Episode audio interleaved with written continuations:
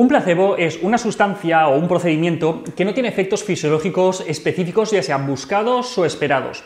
Sin embargo, aunque no tenga ese efecto fisiológico específico, no podemos decir que no tenga efecto, ya que si una persona piensa que un placebo puede producirle un efecto a nivel fisiológico, su administración puede producirle realmente ese efecto. Ejemplos tenemos muchos y vamos a intentar explicar todo esto con un poco más de detenimiento.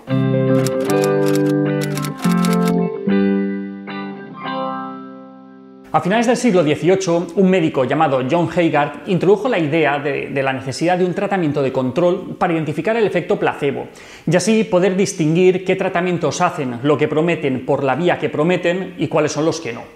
Por aquel entonces se utilizaba una varilla de metal para aliviar el dolor producido por heridas, artritis, gota, tumores.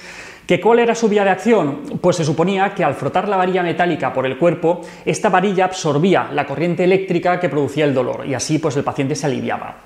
Pues bien, Heikar, con, con, la mosca detrás de la oreja, utilizó una imitación en madera de esa varilla de metal a modo de placebo para comprobar si efectivamente el efecto venía dado por esa aleación de metal especial que decían que tenía la varilla o si por el contrario era simplemente pura sugestión.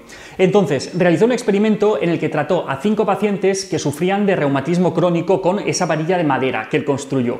Y de esos cinco pacientes, cuatro se aliviaron de sus dolores. Luego cogió a otros cinco pacientes iguales y utilizó la varilla metálica y obtuvo unos resultados muy parecidos. Así que acabó concluyendo que la mente podía influir mucho en el cuerpo y que efectivamente la varilla de metal no hacía nada más allá de un efecto placebo. Sin embargo, no será hasta 1962, es decir, hace cuatro días, cuando se empezará a utilizar de manera más sistemática los grupos de control con placebo para comprobar la eficacia de los nuevos fármacos que quieren salir al mercado. En los años 50 se produjo la crisis de la talidomida. Os explico qué era esto. Por aquel entonces se prescribía con bastante frecuencia un fármaco que se llama talidomida a las embarazadas para calmar los vómitos que se producían durante el embarazo. Pero luego se vio que esta administración de la talidomida acababa ocasionando grandes malformaciones en los brazos y en las piernas a los recién nacidos. A raíz de esta crisis, en el 62, se acabaron mejorando los procedimientos para aumentar la seguridad de los medicamentos. Desde entonces, para que la FDA, que es la agencia americana que, que aprueba o descarta los medicamentos, pues para que la FDA apruebe un medicamento, se requiere tener evidencia tanto de la eficacia como de la seguridad de ese medicamento. Y eso se tiene que analizar en estudios que sean adecuados y que estén bien controlados. A esto le podemos dar la vuelta, y es que hasta los años 60 del siglo pasado podías comercializar un fármaco sin tener que demostrar si era eficaz o si era seguro. Y es que eso es justo lo que hoy sigue pasando, por ejemplo, en nuestro país con la homeopatía, que se vende en la mayoría de farmacias sin que se haya demostrado su eficacia.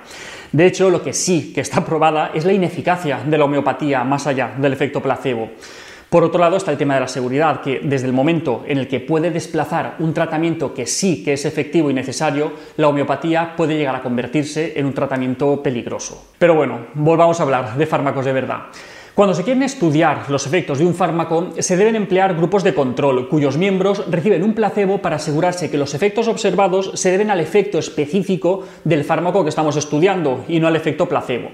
En estos estudios, los pacientes que forman parte de ellos no saben en qué grupo se encuentran, no saben si están recibiendo el fármaco de verdad o si están recibiendo el placebo. De esta forma es posible que un paciente piense que está recibiendo el fármaco cuando en verdad solo está recibiendo el placebo, o también al revés. Este método se conoce como ciego y sirve para contar las expectativas que tiene la persona que recibe un fármaco. Además, por su parte, el investigador tampoco conoce si lo que está dando a la persona que participa en el estudio se trata de la sustancia activa o si se trata del placebo. En estos casos hablamos de metodologías de doble ciego, ya que tanto el que da el fármaco como el que lo recibe son ciegos a la condición en la que se encuentran, no saben si están tomando o administrando placebo o el fármaco activo y esto se utiliza para controlar las expectativas del investigador. Desde la psicología se ha estudiado cuáles pueden ser los mecanismos que están implicados en este efecto placebo y se han encontrado varios factores que pueden influir bastante en que el efecto del placebo sea mayor o sea menor. Pueden ser variables relacionadas con el propio paciente, con el placebo, con el investigador. Vamos a verlas una a una. Por ejemplo, dentro de las variables asociadas al paciente se ha visto que el placebo puede ser más o menos efectivo en diferentes personas. Por ejemplo, parece que es más efectivo en personas que son altamente ansiosas y pacientes que son capaces de seguir las instrucciones que se les dan de una forma exacta, al pie de la letra. Luego, también se ha visto que influyen factores relacionados con el placebo en sí y no tanto con la persona. Por ejemplo, elementos como el tamaño, la dosis, el color, la fórmula, vía de administración pueden hacer que el placebo tenga al final mayor o menor efecto. Por ejemplo, se ha comprobado que un placebo que es más grande es más efectivo que uno que es de tamaño más pequeño. También se ha visto que las cápsulas son más potentes que las tabletas y a, su vez las inyecciones son más potentes que las cápsulas. Y finalmente el propio investigador o el terapeuta puede influir en que el efecto del placebo sea mayor o menor. Se ha comprobado que el hecho de mostrar cordialidad, una actitud amistosa, interés, empatía, una actitud positiva hacia el paciente y hacia el tratamiento son variables que están asociadas a un efecto beneficioso.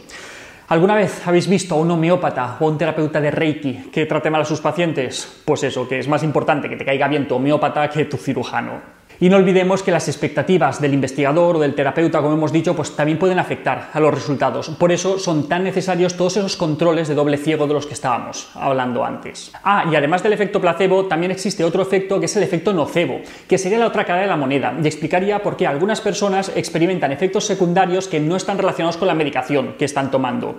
Por ejemplo, una revisión que se hizo de más de 100 estudios de fármacos con ensayos a doble ciego bien hechos, se observó que casi el 20% de las personas que recibieron el placebo, un placebo inerte, refirieron a estar experimentando efectos adversos como náuseas, cefaleas, fatigas, vómitos, hipertensión, vamos, un montón de cosas que no eran explicables por el fármaco en cuestión.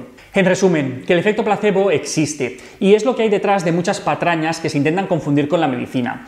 Los fármacos de verdad deben superar gran cantidad de estudios a doble ciego en los que se demuestra que son más efectivos que el placebo y además que son seguros.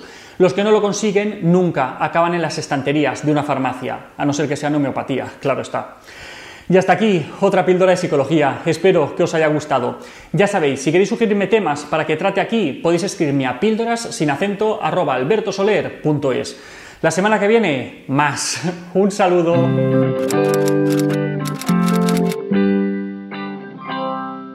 que la de. Este método se conoce